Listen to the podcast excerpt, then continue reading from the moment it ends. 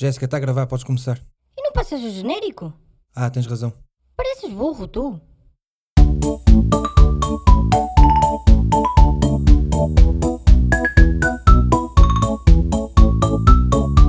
O programa da Jéssica. Uma cadela surda que ouviu dizer. Boa noite, humanos. O meu dono pediu para vocês irem ao canal do YouTube e subscrever. Acho que precisa de passar os mil subscritores para o meu programa ter mais visibilidade. E ainda tem pouquinhos. Hoje o programa é um especial sobre cães famosos. Vocês já ouviram falar da Laika? Eu ouvi dizer que a Laika foi o primeiro animal a ir ao espaço. Foi antes do que os homens.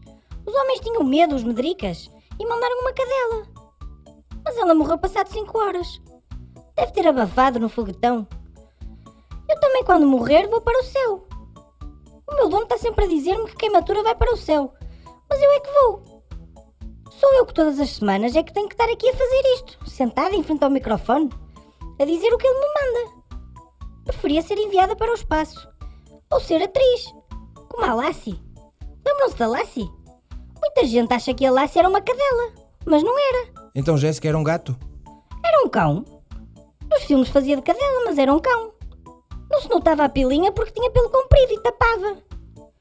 Por exemplo, o Snoopy, se fosse uma cadela, sabia-se. Porque ele estava sempre escarrapachado em cima do telhado da casota dele. Ouvi dizer que ele era preguiçoso, mas é mentira. Eu sei bem e ninguém me tira da cabeça que o Snoopy, quando não estava a dormir, era o D'Artacão. Só que estava disfarçado com aquelas roupas de moscanteiro. O amor da Julieta é o D'Artacão e ela é a predileta do seu coração. Lembram-se da música? Eu vou meter aqui um bocado.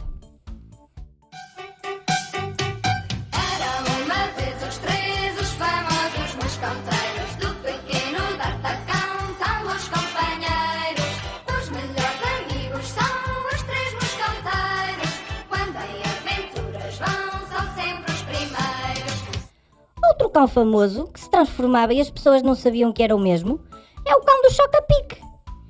Ele à noite vestia uma capa e ia combater o crime. Era o Super Maxi.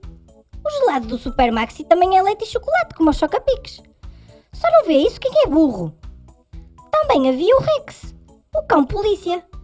E depois imitaram em Portugal. Era o Inspector Max. Mas era uma merda. Jéssica, não digas palavrões. Mas era uma porcaria. Estavam sempre a trocar de cão. Vocês humanos não notam porque acham que são todos iguais. Mas eu bem via que trocavam de cão em várias cenas. E os atores, os humanos, eram muito maus. Tinha que ser sempre o Max a resolver tudo. Ouvi dizer que também havia uma série que era um rapaz que se transformou num cão. E para voltar a ser humano, tinha que fazer 100 boas ações. Era o Eddie McDown.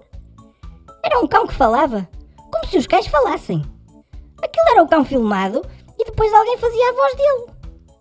É triste, porque assim parece que o cão diz o que pensa, mas pode ser mentira.